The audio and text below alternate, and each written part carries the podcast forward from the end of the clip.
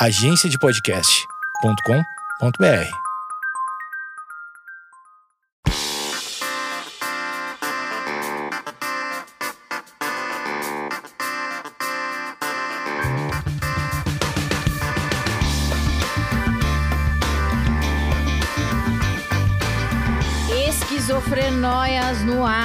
ar e nessa semana estou com ele, Renato Andrade. Ele que habita. Meu Deus, eu não perguntei de verdade. Ah, Quer dizer, eu sei onde ele habita, mas vai ver que hum, pode ser que não. Ai, meu Deus. Renato Andrade, ele habita Berlim. Procede a informação? Procede, exatamente.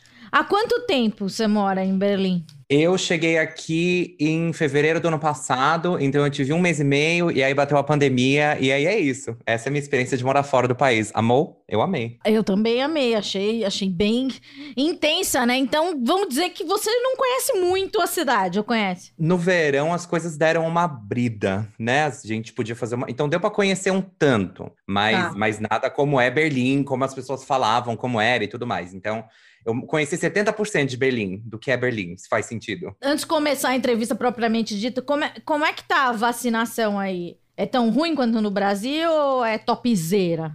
Ah, minha filha, é, a Alemanha é um lugar especial, né?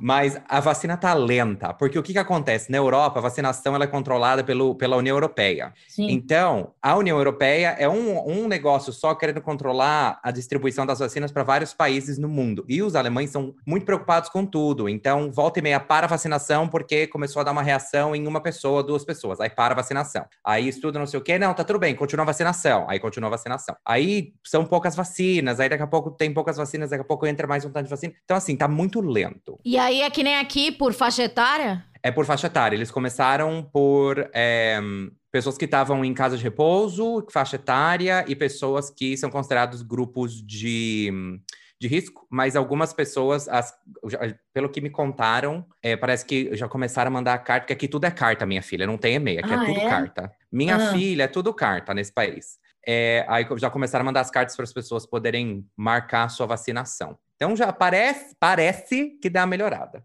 Mas não sei. Tá Porque a Alemanha é, é bem interessante. Então a gente vê. Por isso que a, a, a Inglaterra tá arrasando na vacina, né? Porque rolou uma, uma saída, né, da União Europeia, então eles estão na frente de todos nós, né? E todo mundo tá na frente do Brasil, é preciso dizer. É, também tem aquele ativista, né? Que, que dá uma. Toda noite ele dá uma banda vestido de morte. Você tá ligado nisso? Isso eu não vi. Tem um ativista, acho que é Rafuco o nome dele, ele é brasileiro, ele vai na embaixada da Alemanha todas as noites, vestido da, daquela morte que é do gibi da Mônica. Sei. E daí tá escrito alguma coisa em português pra, tipo, olhem pro Brasil e tal. Eu sei porque minha, a minha irmã também tá morando aí, então ela me mandou. Então eu também tenho uma correspondente internacional. Mas vamos falar do nosso tema principal, que é me mudei de país e olha no que deu. É, brincadeira. Você. Como era a sua vida aqui no Brasil? Eu sei que você já tinha, já tinha um tratamento com terapia e medicação. Eu queria que você retomasse um pouco isso. Como é que você. Quando você começou? Por que você começou? Bom, eu sempre fui um ser humano muito ansioso. Você é de São Paulo? Sou de São Paulo. Eu nasci em São Bernardo do Campo e mudei para São São. Paulo um- uns anos depois. Mudei para morar com o meu ex e aí não deu muito certo e aí fui viver a minha vida, né?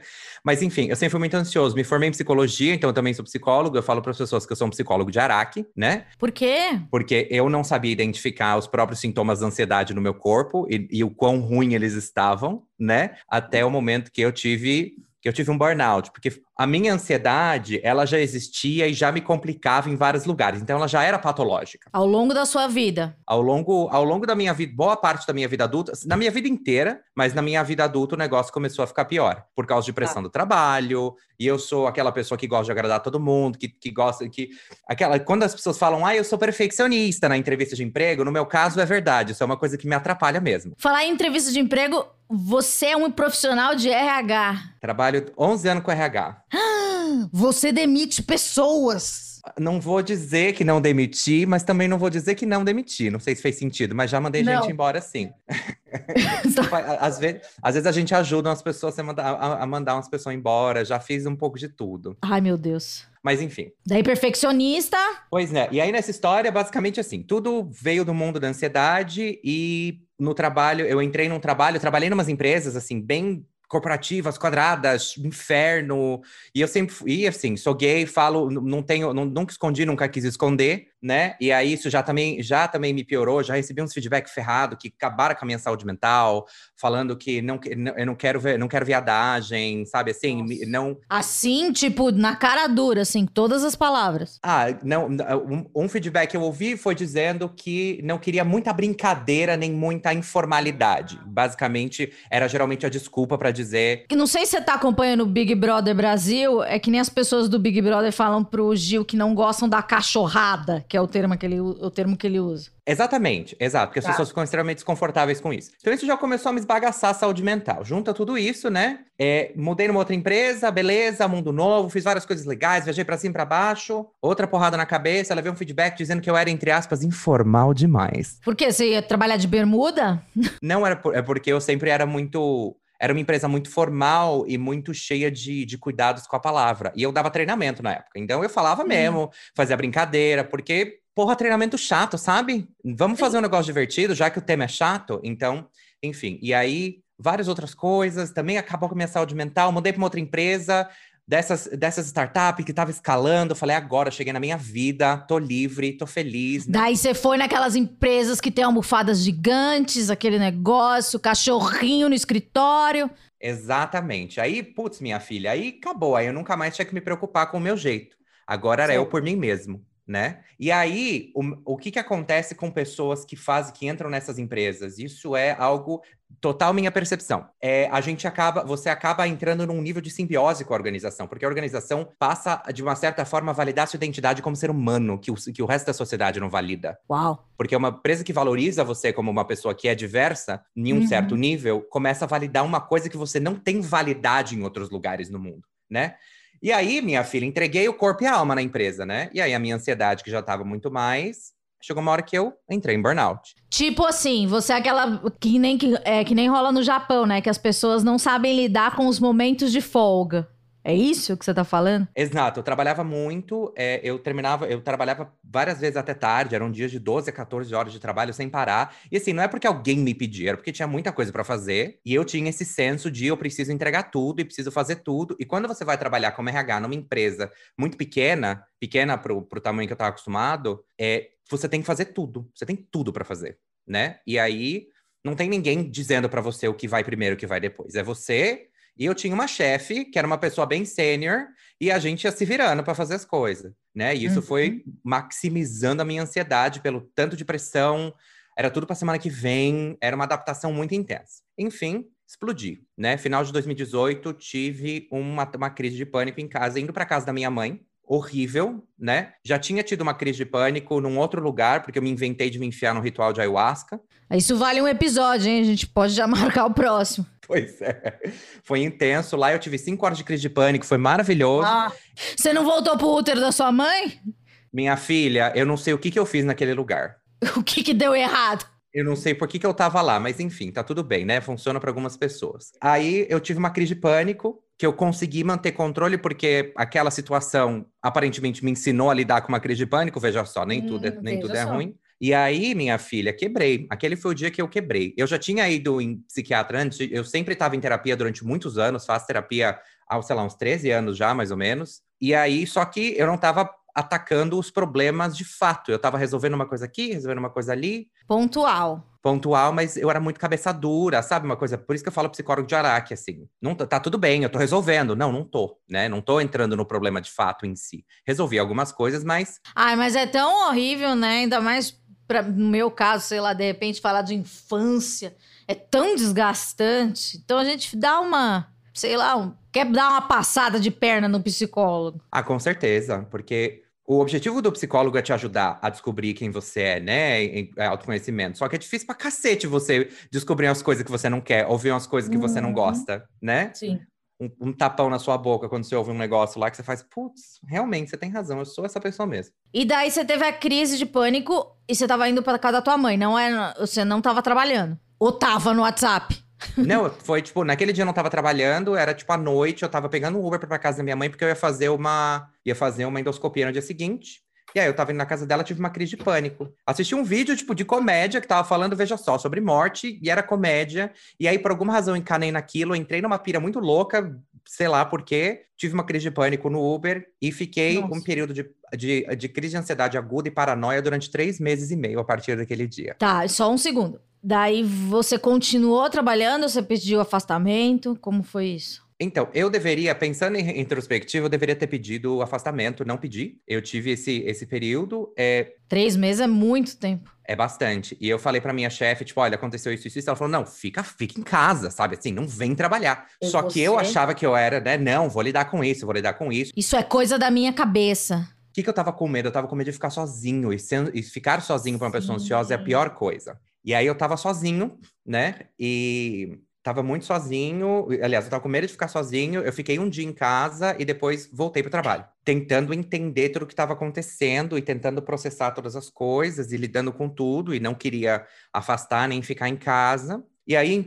fui na minha psiquiatra. Você já tomava algum tipo de medicação? Eu tomei por um tempo, depois eu parei é, por, por, pura, por puro descuido meu mesmo. E aí uhum. eu voltei com ela. Ela falou: Olha, a minha psiquiatra ela é muito. Ela não é aquela psiquiatra que joga remédio na sua cara e fala, vai lá. Tá. Ela, ela, ela gosta de ter uma sessão completa e ela gosta de tentar tudo que é natural antes de começar a entrar com medicação, né? Para ver que possibilidades tem. Aí ela falou: Olha, como você lidou bem com a, a como você conseguiu controlar a sua crise de pânico? Você não chorou, você não tremeu, você não, sabe assim, não, não perdeu total. Mas o que, que você sentia então? Eu sentia muito medo, eu sentia muito, muito medo, eu me sentia perseguido, eu achava que tudo estava acontecendo comigo, é, eu achava que milhões de coisas espirituais iam acontecer comigo naquele momento. E você é uma pessoa espiritualizada ou foi uma novidade? Não, eu era uma pessoa relativamente espiritualizada, vamos dizer assim.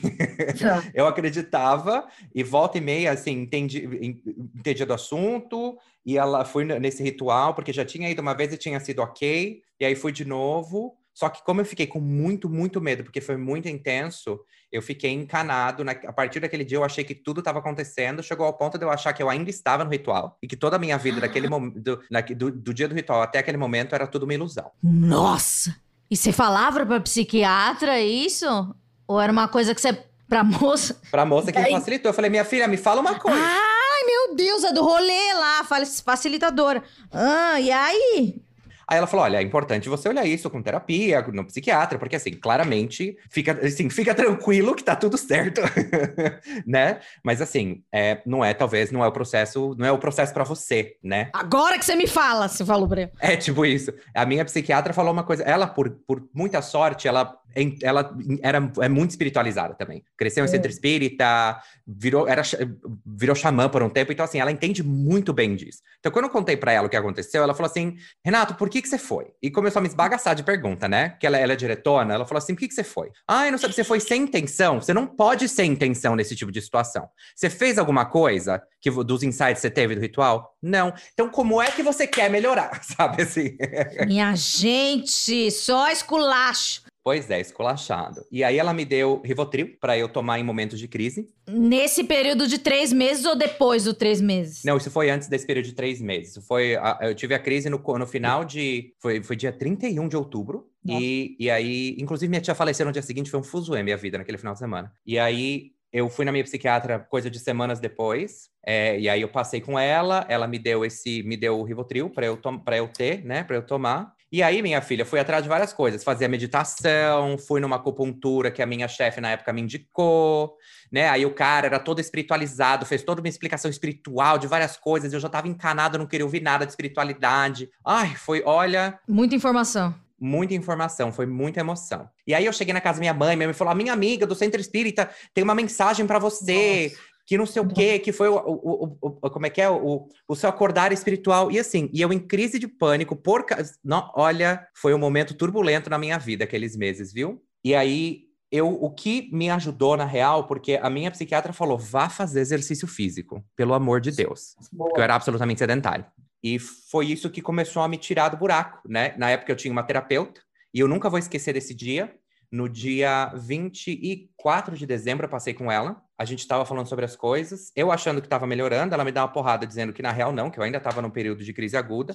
E ela falou assim: Renato, sabe o que, que eu tô achando? Eu falei: o quê? Hum. Você tá demorando demais para sair desse, desse período. Ah, Fiquei pensando assim: em que contexto você fala para o seu paciente, foi dia 26 de dezembro, na real, que está sofrendo de ansiedade, que está demorando demais para sair do período de ansiedade? Em que, em que existência você fala para o seu paciente? Enfim, cheguei, saí puto da sessão. mas daí né, na- nas crises agudas você acabava tomando medicação. Ou não, evitava?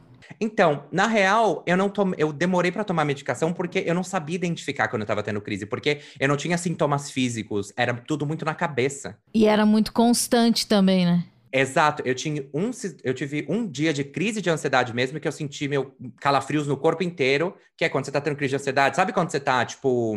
Sabe quando você tá com febre, que você começa a sentir calafrio Sim. no corpo? É a mesma Aham. coisa. É, é esse- é- é essa coisa meio incontrolável.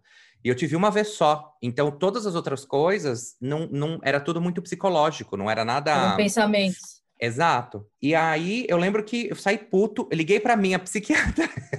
ela tinha um telefone de emergência, liguei pra ela e falei assim: "Doutora, me fala uma coisa. Eu Hum. preciso que eu preciso que algum profissional da saúde me diga que aquela mulher está errada, porque não é possível". Sabe assim? Ah, você chegou nesse nível. Cheguei, eu falei: "Pelo amor de Deus". Aí ela me falou: "Olha, veja bem, Veja. Fez meia dúzia de pergunta, como é que não sei o quê? Você tá fazendo isso? Você tá fazendo aquilo? Você tá fazendo não sei o quê? Você tá no... nananã? E aí, beleza, depois que passou todas as perguntas de, de importantes a se fazer, aí ela falou, olha, Renato, cada um tem seu tempo, não é o mesmo processo para todo mundo. É, eu fico pensando se talvez ela não tenha falado isso porque tinha um valor pro processo terapêutico ela falar desse jeito, e não sei o quê, não sei o quê, mas tudo bem, fica tranquilo e tudo mais. Eu falei, beleza. Ela falou, você tá tomando Rivotril? Eu falei, não!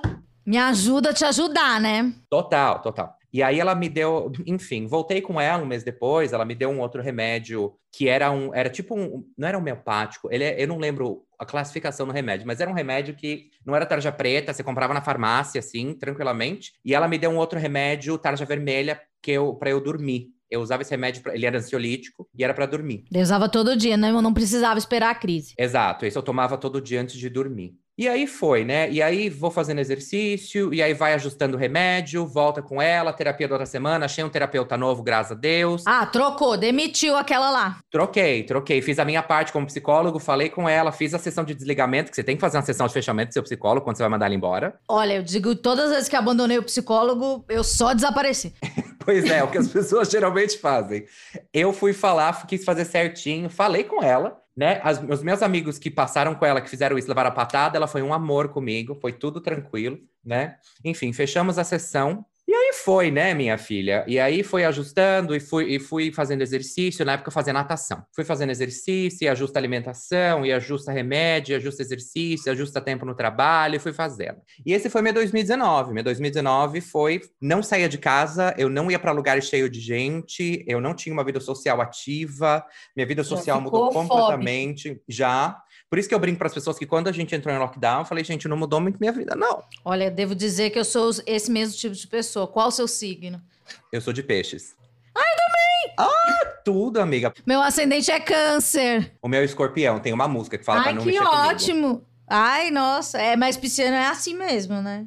É muito intocado. A gente vive no mundo das ideias, é uma coisa muito subjetiva, é, uma coisa assim bem, bem viajada.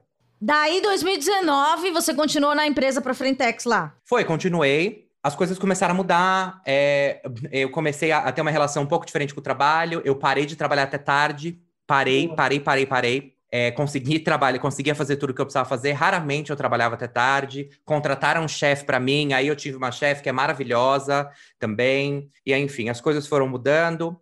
E aí, em maio de 2019, foi a primeira vez que eu saí do país a trabalho. Foi a primeira viagem que eu fiz depois de tudo que eu vivi, com ansiedade e tudo mais. Deu medo? Porque você não tava saindo de casa, né? Exato, eu tava com medo de, tipo, de, de o que que eu faço, né? Como é que eu vou lidar? Eu vou estar em outro país, entendeu? Passar duas semanas em outro país, vou fazer o quê da minha vida? Vou passar em dois países, na real, porque eu vim pra Berlim e fui pra Bulgária, né? E a gente tem um escritório na Bulgária, de todos os lugares do mundo, a gente tem um, um escritório na Bulgária. Enfim, fui nesses dois escritórios. E foi tudo bem, graças a Deus deu tudo certo. Consegui, fiz umas reuniões que tinha que fazer, offsite, essas coisas todas, deu tudo certo. E naquela reunião eu falei, galera, eu quero mudar para Berlim. Do nada ou você já tinha um sonho? Então, eu, eu já eu sempre quis mudar para fora do país. Isso era um sonho de longa data, né? E aí eu nunca, eu sempre tive um ranço com a galera daqui de Berlim, porque eu achava porque o estilo de trabalho, não cidade, mas da empresa que eu trabalho, estilo de trabalho, algumas coisas me irritavam um pouco. Falei, eu não, eu pensava, eu não vou ser feliz nesse escritório se eu for trabalhar porque lá. Porque é muito quadradão? Não, não é muito quadradão, é muito. A, a,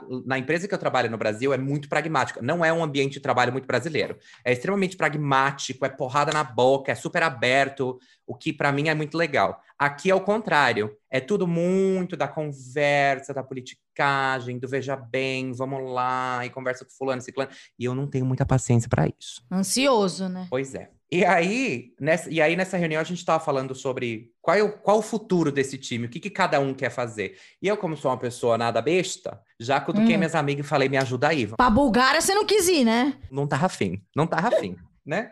Um lugar que já, já é famoso, por, né? Por uma aceitação que não é boa pra, pra gente que é gay, não, não dá, né? Não, não rola. E aí foi isso, tava lá, falei, eu pedi essa ajuda, falei, acho que tá na hora, senti no coração ali na viagem, nada muito, a gente que é pisciano sabe, né? A gente sente no coração, nada racional. Sim. Falei, é isso. É, vem, eu quero mudar, pedi, passou um tempo, enfim, minha chefe falou, olha, é, eu preciso de você mais um ano, aqui pelo menos, e aí falei, beleza, tranquilo. Aluguei um apartamento. Lembro que eu mudei de apartamento para morar mais perto da empresa, para ter uma, uma, qualidade de vida melhor, num bairro melhorzinho, né? Desembolsei a grana a mais. Eu falei, beleza, vale investimento. É, e aí aluguei esse apartamento para conseguir morar um ano só, para dar tipo, o tempo de eu viver esse um ano e conseguir mudar. Me surgiu uma oportunidade em outubro. Falaram, você quer vir para cá? Ah, antes do um ano foi antes. E aí falei com a minha chefe e tal, aceitei a oportunidade.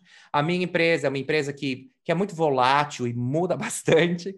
Então, a, essa posição virou uma posição, depois virou outra posição, depois virou uma terceira posição. E aí, na quarta posição, eu fui. Que mudou umas quatro vezes do que, que eu ia fazer, onde que eu ia fazer, certo. como é que ia acontecer. Enfim, mudaram necessidades, reunião estratégica global e papapá. Não, beleza, precisamos do Renato aqui. Ótimo. E aí, fevereiro, cheguei aqui, preparei tudo, me organizei, né? E fevereiro mudei para cá. E aí eu tive, eu tive uma escolha, né? O que, que eu ia fazer com os meus tratamentos. Exatamente a pergunta que eu queria fazer. Deu medo? Deu, eu, assim, eu já, às vezes eu já fazia é, é, terapia online, então para mim não era problema. Uhum. Meu psicólogo, meu psicólogo, tadinho, ele sofre, né? Porque ele gosta de fazer ao vivo. Mas para mim não tinha problema fazer online. Tá. É, e, a minha, e a minha psiquiatra, a gente, eu tava num ponto onde eu tava muito próximo de uma alta né? Certo. É, então a gente combina. Então o que, que eu fiz? Fiz estoque de remédio, né? E de, dos remédios que eu ainda que eu ainda podia tomar, eu parei de tomar remédio em algum momento de 2019, não tomava mais remédio. Acabou o remédio e aí eu acordei e mandei um e-mail para ela. Eu falei: "Olha, dormi bem,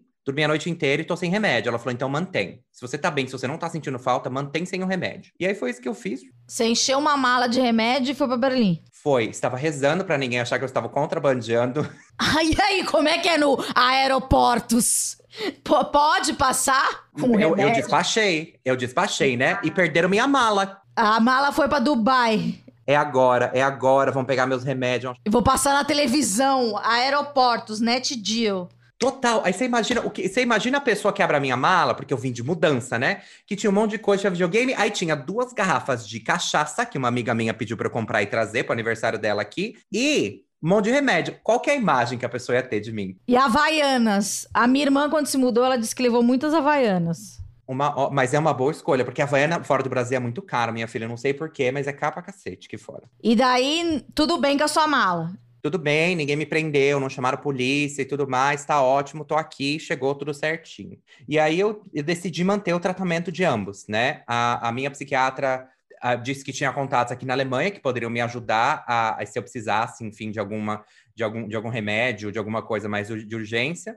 E, meu ter e terapia, terapia, eu estava super adaptado a fazer online, mantive a minha terapia online com o meu terapeuta. Eu não precisei nem mudar o horário por causa da mudança de, por causa da distância, né, da mudança de, de fuso.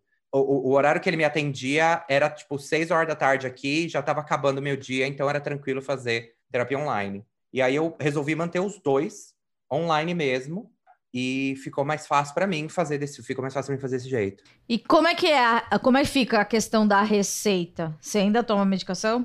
Então, aí esse momento eu me preparei bastante antes. Como é que é a legislação aí? Olha, aqui na Alemanha, é, a Alemanha é um país muito burocrático. Se você acha que o Brasil é um país burocrático, minha filha, porque a Alemanha, olha, é, é muito burocrática, é outro nível de burocracia. É, pra você ter uma ideia, eu tive que levar três cópias em ordem, na ordem correta, para o consulado para conseguir fazer o visto. Porque se não tivesse na ordem, eles iam brigar comigo.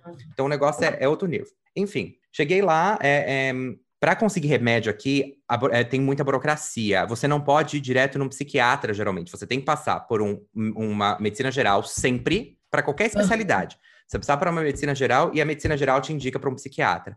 Só que o que acontece? A, é muito difícil conseguir um atendimento psiquiátrico. Todo mundo na Alemanha tem é, é, é obrigado a ter algum nível de, de, de seguro médico oferecido pelo governo. E aí você pode escolher se você quer particular, se você quer esses do governo, você paga de qualquer maneira, ou você paga ou a empresa paga. Você pode ter um seguro do governo, enfim, a, a empresa te deixa escolher e tem os, os, convênios que ela facilita ali. Mas é, é, é saúde pública. Então, maioria, 98% das coisas acabam sendo cobertas pelo convênio. Então, quando você vai pelo, pelo processo público, você tem que ir num médico geral, num clínico geral, e o clínico te indica para algum médico. E é muito difícil você conseguir um atendimento com psiquiatra, porque os psiquiatras que vão por esse, por esse atendimento público, que é de graça, você consegue daqui dois meses, um mês e meio, uhum. Né? Assim como é tão difícil quanto encontrar terapia. Você consegue terapia, sei lá, X tempo determinado, e aí, se o terapeuta falar chega, chega para você, beijo, obrigado. E aí você que se vire para encontrar outro terapeuta, ou para justificar por que você precisa ficar mais tempo, ou pagar do próprio bolso, né? Psiquiatra, a maioria das pessoas que eu conheço aqui que precisaram de remédio foram atrás de psiquiatra particular para conseguir um atendimento. Porque na rede pública, que é, que é super efetiva, é super legal, é muito difícil conseguir. Então, se eu precisasse de alguma receita, eu teria que passar por um psiquiatra, né? Certo. E aí, eu não tive essa experiência, porque eu comprei tudo aqui, mas eu tenho um colega que é, ele é de Portugal, e ele tinha, tem uma psiquiatra portuguesa, porque ele falou, cara, tá impossível, vou numa psiquiatra portuguesa. Aí ele, ele precisava de um remédio, acabou o remédio dele, a psiquiatra portuguesa fez uma receita que não é válida na Alemanha, mas levou pro psiquiatra e falou, olha, esse é o negócio. O psiquiatra fez um veja só, vamos analisar você para ver se eu concordo. E aí foi tá. todo um processo para fazer teste disso, teste daquilo, não sei o que, falou, não concordo com a sua psiquiatra. Nossa! Então, outro risco que se corre, às vezes o psiquiatra aqui pode não concordar com o tratamento que a sua psiquiatra do seu país está tá te dando. E aí quem que pode te oferecer o remédio? O psiquiatra daqui. Aí boa sorte para você. Saquei. E, e, quanto a preço? É caro que nem aqui? Você sabe? Não, os preços eles são mais baratos, porque o, o, seu, o seu convênio geralmente cobre bastante coisa. Então, você costuma ter. Os preços não são, não são, são bem acessíveis, na real. Na real, o único remédio que eu tomo agora é PrEP e, e é, é muito barato muito barato. Assim, em comparação, sei lá, Estados Unidos é horrivelmente caro se você não tem algum tipo de, de seguro. Na, eu tenho um amigo que é, que é, é mora, mora em Londres e lá é bem mais caro do que aqui, então é mais, mais, mais baratinho. E você me disse que é, está, com, como você é uma pessoa de recursos humanos, você tá com um projeto, você e mais pessoas, para lidar com a saúde mental no trabalho. E você que tem uma, uma, experiência empírica, né? Aconteceu com você. Então, eu gosto muito disso, porque o que motiva esse podcast é totalmente pessoal, porque sim, tenho diagnóstico desde os 16 anos, hoje tenho 35 e vivo. É, é, vivo a vida, né? Com, com diagnósticos, medicação e, e terapia para mostrar para as pessoas que é possível viver, etc. E eu gosto muito de motivações pessoais. Então, eu quero que você explique um pouco do seu projeto. E muito legal, de verdade, você é, ter entrado nessa. Como é que é? Com seus amigos? É, é aí de Berlim? É no Brasil? Bom, é, eu tenho. Eu fiz alguns projetos na, na, empresa que eu trabalho de saúde mental. Exatamente como você disse, quando nada melhor do que passar na pele para saber como é que é, né? Uhum. A gente estava tendo uma, um período muito duro na empresa, de muita, de, de, muita demanda, muita ligação, dos clientes ligando, pedindo ajuda, não sei o que, muitos problemas. Isso já aí ou aqui? Isso era no Brasil, isso foi no comecinho tá. de 2019. Veja só, as coisas nunca acontecem por acaso. E aí saiu na nossa pesquisa de clima, de engajamento, que esse era o problema número um.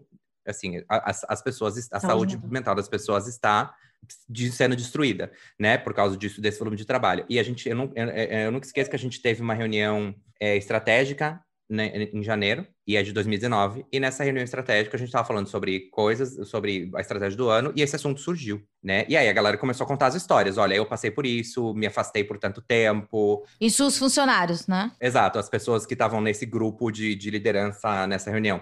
Eu passei Tá. por isso, fulana passou por isso. Eu levantei a minha mão e falei, gente, passei por isso, isso, isso. E você sentiu que, que quando as pessoas começavam a contar histórias, é, não sei se você vai ter essa mesma percepção, mas eu, eu penso assim, que quando a gente assume um- esse, esse tipo de coisa, é como uma saída do armário. Ou tô viajando? Não, eu concordo plenamente, porque é um lugar muito, é um lugar muito delicado, né? E daí você olha pra pessoa e você fala assim, nossa, não- nunca imaginei você. Exato, porque tinha a pessoa, inclusive, que contou a história, a história dela com depressão, é uma pessoa que estava sempre sorrindo, sempre energia lá em cima, tudo Uhum. animada, coisa boa, não sei o quê. E de repente começou, e de repente começou a ter, ter os sintomas, os sintomas de, de, de depressão quando a, a coisa começa a virar uma crise, né?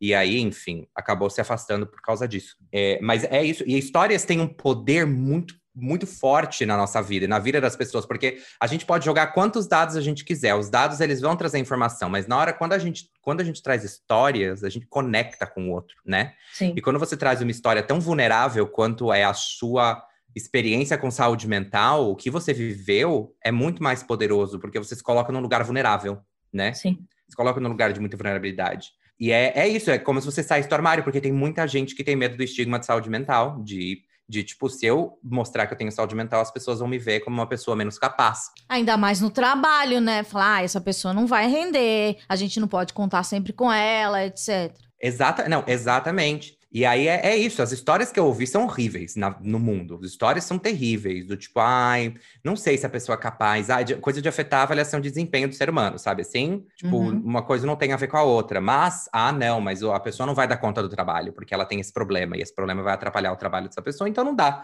não dá pra ser. Não dá pra ser promovido, não dá pra isso, não dá pra aquilo. E aí, naquela época, o pessoal falou: beleza, a gente precisa fazer alguma coisa por isso, né? E, e porque o pessoal tava contando histórias de outras pessoas com ideação suicida, por exemplo, né? E aí, putz, a liderança abriu, os, arregalou os olhos falou: Meu Deus, o que, que a gente faz? E aí a gente tomou uma decisão de. E falaram, gente, a gente precisa de ajuda. Eu levantei a mão, falei, deixa comigo.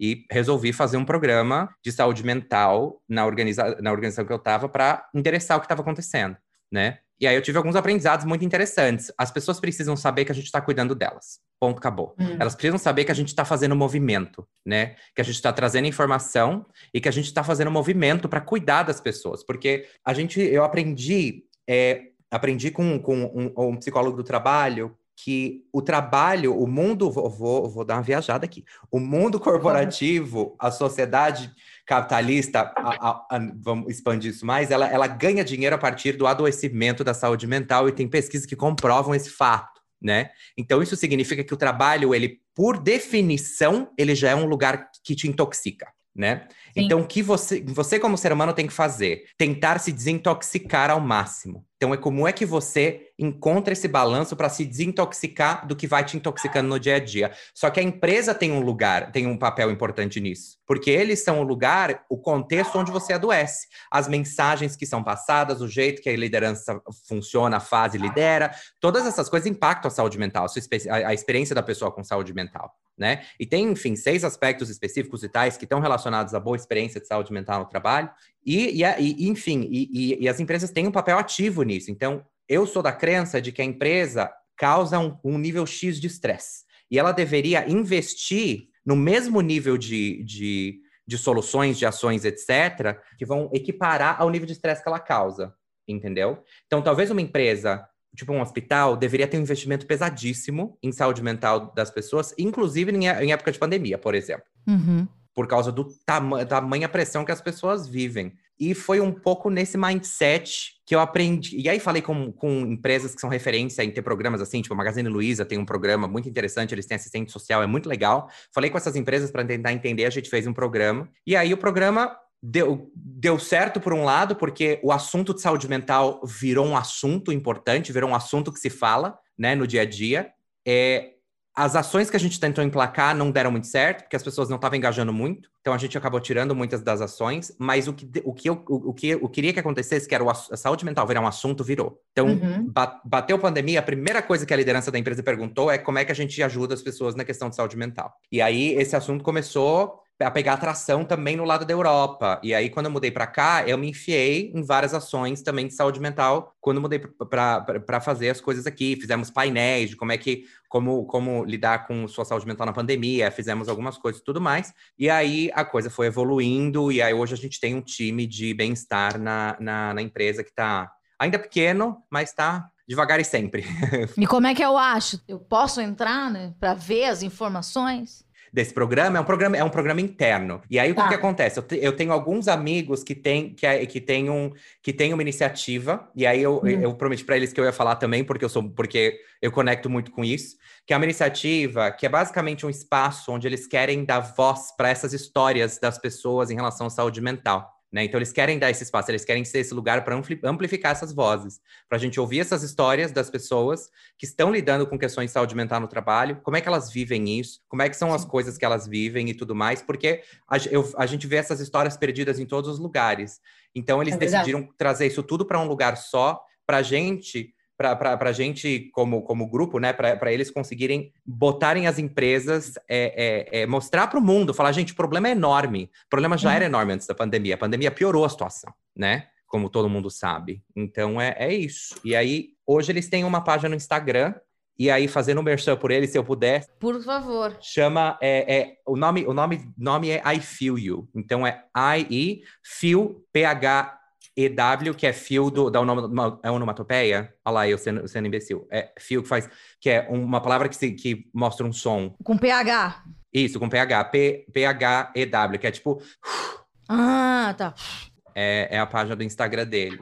E eles decidiram fazer esse fazer essa iniciativa, né? Então, galera, segue lá, contem as histórias de vocês, interajam muito, tá começando agora. E a gente quer fazer esse negócio, né? Enfim, quero muito ajudá-los a fazer esse negócio explodir, porque é muito importante. É muito importante fazer essa, essa história, tem, sabe, assim, a gente precisa, o claro. mundo precisa saber o que tá acontecendo. E a gente, e eles querem falar isso do ponto de vista de saúde mental. Contem comigo. Para terminar, eu tenho duas perguntinhas. Como é que tá a questão da pandemia para você, Renato, na sua saúde mental? Olha, eu tive altos e baixos. Apesar de ser uma pessoa de peixe, já é recluso, então já sabe, ele vive numa quarentena, meio fóbico social. Foi uma aventura. Nos primeiros meses é, foi mais tranquilo eu tive uns momentos de ansiedade mais intensos por causa de todas as informações, que era tudo muito novo, muito medo. Depois que, depois que eu comecei a acostumar um pouco mais com a história, é, eu comecei a ficar mais tranquilo. A primeira, a primeiro, o primeiro lockdown, ele durou muito pouco tempo, ele durou uma coisa de um mês e meio, praticamente, até as coisas começarem a abrir de novo aqui. Nesse momento, vocês estão em lockdown? A gente voltou para lockdown desde novembro, estamos seis meses em lockdown já. Nossa. É, então, o primeiro momento foi mais tranquilo. A minha saúde mental foi por água abaixo porque eu decidi, porque eu estava num país novo, num lugar novo, já conheço algumas pessoas aqui, mas a maioria do trabalho. Eu falei, e agora? O que eu faço da minha vida? Como eu consigo, como, como construir amizades na vida adulta? Essa é uma pergunta que é difícil de responder, né? Sim. E aí a minha saúde mental começou a dar uma degringolada quando eu resolvi me botar, me jogar no mundo e fazer amizades e conhecer gente e fazer um monte de coisa. E aí isso foi muito intenso para mim, porque por ser uma pessoa absolutamente ansiosa, ansiedade social e todo esse fuzuê, foi muito difícil, deu uma degringolada nessa coisa, porque aqui no verão, na Europa, a galera vai, vai pra rua, minha filha. Eles vivem o verão, vocês vivem o verão. É uma loucura. Tem um negócio que, sabe, é, que são as, as, as questões de saúde mental relacionadas aos momentos do ano, né? A depressão está uhum. relacionada ao inverno e a ansiedade está relacionada ao verão. Uau. Então, assim, é uma ansiedade, todo mundo precisa viver muito, precisa fazer tudo. Muitas horas de sol, muitas coisas. Exato, o sol se põe 10 horas da noite, todo mundo quer sair, tem que fazer tudo, festa em todos os lados, sociedade, social, não sei o quê. E eu falava, meu Deus do céu. Muita cerveja. Uma loucura. E aí me enfiei, e aí me envolvi com quem não tinha que me envolver, né? E aí a gente quebra o nosso coração, né, minha filha? Ah, Essa também não ajuda Deus. a saúde mental. Sim. E, a, e aí, beleza, voltou, voltamos ao lockdown. E aí, no lockdown, esse segundo lockdown tem sido um pouco mais intenso. Por duas razões. Primeiro, porque aí eu aprendi a ser um ser humano social. E aí fecha tudo de novo. Aí, uhum. né, me ferrei. Sim. E, e aí, o, o... Mas, por outro lado, eu decidi ser uma, ser uma pessoa muito mais disciplinada comigo e com a minha saúde. E aí eu aproveitei, como toda boa pessoa ansiosa, a gente precisa de rotina e repeti repetição. Exatamente. Exato, se você tem essa coisa do. Você sente que está no controle da sua vida. Então, por um tempo, Exato. foi muito bom, principalmente no começo desse ano, porque eu comecei a cuidar do meu corpo, comecei a fazer coisas, a malhar todo dia de manhã. Nunca fui a pessoa de acordar cedo para malhar, nunca. Nunca. Acordei, acordo cedo para malhar agora, né? E pra você ter uma ideia, Amanda, eu emagreci 14 quilos de dezembro até de 31 de dezembro até hoje. 14 quilos é, é uma coisa inédita, porque todo mundo engorda na pandemia. Porque você tá descarregando na, na, na ginástica. Exato, você descarrega em algum lugar. E eu tava muito estressado com o trabalho, porque eu mudei de posição, uma posição nova, mais responsabilidade, mais um monte de coisa para fazer. E aí fui descarregando tudo no trabalho para não descarregar na comida, né? Uhum. E agora tá, e agora comecei a cansar desse lockdown já, já tá, agora tá foda. No bom velho Portugal agora tá foda. E tem alguma previsão de fim? O que as pessoas dizem é que até o final do verão vai estar tá todo mundo ou, ou, vai chegar naquele negócio de que tem que ter 70% das pessoas vacinadas ou infectadas, uma coisa assim. Até o final do verão deveria chegar nesse nesse nesse objetivo. Mas você acha que no, então no verão o pessoal não vai ferver nesse verão? Olha, berlinense é, uma, é, um, é, um, é um ser humano que não segue regra. Então assim, se não abrir lockdown, minha filha, a galera vai sair correndo pelado na rua, né? Porque agora em lockdown, você vai no parque, tá, tem gente para cima e para baixo, aglomeração de gente. Botou um solzinho, minha filha, naquela uma hora e meia de sol, tem gente em todos os parques dessa cidade, parques lotados de pessoas. E as pessoas aí usam a máscara certa ou é que nem no Brasil que usa igual do Bolsonaro, para baixo, assim, do nariz? A minoria usa a máquina errada. A máquina, ó, a loucura. a máscara errada. É, e, e, andando na rua, quase ninguém usa máscara. O pessoal praticamente não usa máscara. Tipo. Mas ambiente. Mas, tipo, o bar tá, tá fechado. Tá tudo fechado. Bar e restaurante tá fechado faz seis meses. Bar, restaurante, as lojas, você só pode ir nas lojas é, se você tiver, se você tiver um, um, um teste de Covid. Né? Hum. Um, um, teste rápido de Covid feito e negativo, e você tem que é, você tem que marcar e aí, a cidade, a cidade de Berlim está oferecendo para todos os seus habitantes um teste de graça por semana, mas você tem que marcar. Mas a galera usa dentro dos lugares, ninguém fica sem máscara. Aqui a galera. O, o, um dos lados bons da Alemanha ser to, toda quadradinha é que se alguém começa a não seguir regra, minha filha, é uma gritaria, a galera te olha Ah, o galera aponta. A galera aponta. A galera olha feio para você. Se você, a galera grita do carro, se você tá atravessando a rua não no lugar certo, sabe assim? Então, galera dá umas porradas uns nos outros. Mas tem sim a galera que não usa máscara direito. E para finalizar, você já meio que já falou sobre isso, mas assim, como é que a saúde mental. Você já você falou que a sua equipe, no seu trabalho, tem, tem gente de Portugal, de Londres. Como é que é a, a, a saúde mental do imigrante? Isso é um, cara, isso é um ponto super interessante. O imigrante, a pessoa que é imigrante, ela tem alguns. Ela tem algumas questões, ou os problemas em comum dos imigrantes que impactam a saúde mental é, primeiro, você tem um senso de. Todo mundo tem um senso de inadequação no mundo, né? Uhum. Mas quando você migra, esse senso ele é um pouco maior, porque você está num lugar novo e você está tentando se adaptar a uma nova sociedade. Quando essa sociedade é muito diferente da sua, a dor da adaptação é maior. Tem um outro aspecto do imigrante, principalmente quando você vem aqui em algum visto que está atrelado ao seu trabalho, você tem uma dificuldade muito grande de fazer alguma movimentação profissional ou de lutar pelos seus direitos ou de, sei lá, falar coisas que você tem que falar, dar umas porradas, uns feedbacks e tudo mais, porque você tem muito medo de perder a sua, a sua permissão de ficar no país. Então, isso acontece bastante. Então, isso já adiciona outro nível de pressão. Tem um estudo que diz que Berlim é uma das cidades mais solitárias do mundo, porque as pessoas são muito festeiras, ou seja, você faz amigos é, amigos muito muito vazios no sentido de amizades para essas coisas, mas você não tem um sistema de suporte muitas vezes. Amigo do rolê. Exato, você tem amigo do rolê, mas amizade para pedir apoio você não tem. Então tem muita gente muito solitária aqui em Berlim. Isso é, isso é uma outra coisa que existe também. E aí tem um outro aspecto que esse eu aprendi, porque eu passei por isso em dezembro.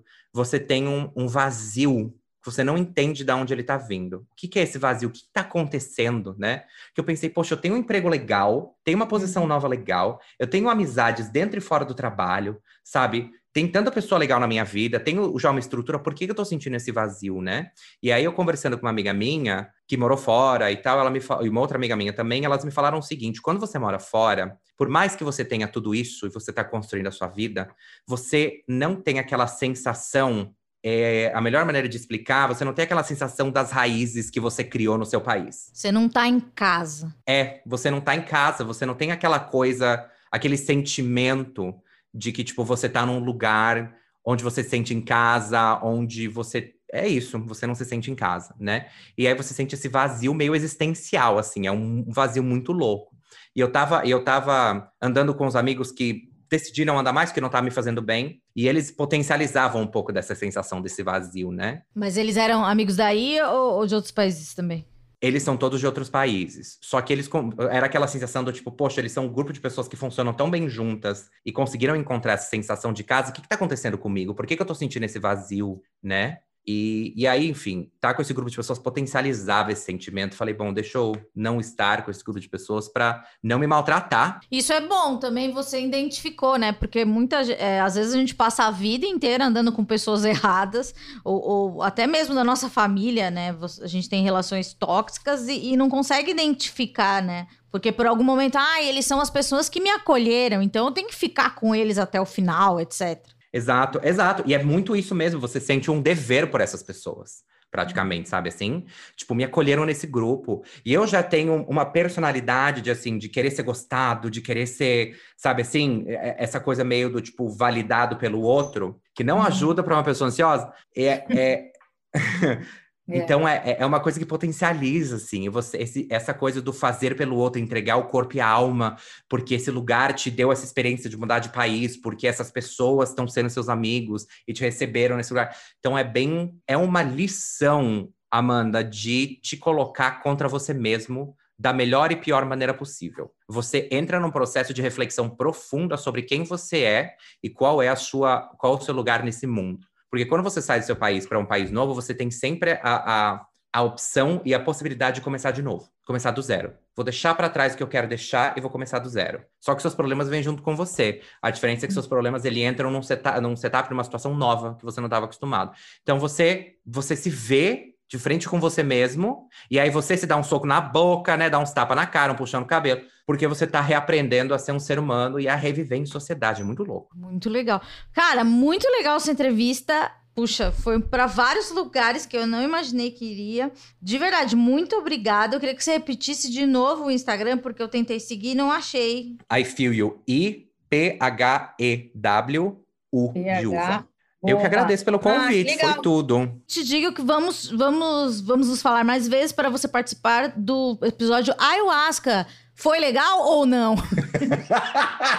Ai, meu Deus, eu, tenho, eu vou meditar três vezes antes de fazer. tá bom. Obrigada, eu sei que tá de noite aí. Quer dizer, tá de noite? Ou, ou de noite no sentido físico? É, não, agora só escurece às 8 horas da noite, mas tá tranquilo. Agora são 10, 10 da noite, tá escuro. E você consegue dormir quando é de noite ainda não é de noite? Assim, eu costumo dormir meia-noite. Ah, então já já é noite. Mas é a coisa mais esquisita, você tá, sei lá, conversando com alguém, fazendo alguma coisa, quando você vê, nossa, tá claro, se olha o relógio, são 10 e meia, são tipo 10 horas da noite. É muito esquisito. Pra gente que tá acostumada é. a ter os dias bem definidos, né, no Brasil. É, eu acho que daí também já é uma outra questão, né? Cir é, circo, círculo circadiano. E tem o, o, Sei lá, né? Os europeus, eles devem é, ter mais facilidade do que nós. Bom, muito obrigada de verdade, adorei. É, poxa, vamos, vamos se falar mais aí. Obrigada. E qual são as suas redes sociais? Eu agradeço pelo convite novamente. Olha só, né, nunca fiz um podcast na vida, estamos aqui. Minhas redes sociais é Renato Herman, ou Herman, eu vou ter que soletrar de novo, gente, meus nomes, olha. É H-E-R de rato duas vezes, M de Maria A, N de navio duas vezes. Renato Herman no, no Instagram. Obrigada, viu? Então, um beijo para você. Até a próxima. Então, gente, semana que vem a gente volta aí. Paz nos estádios.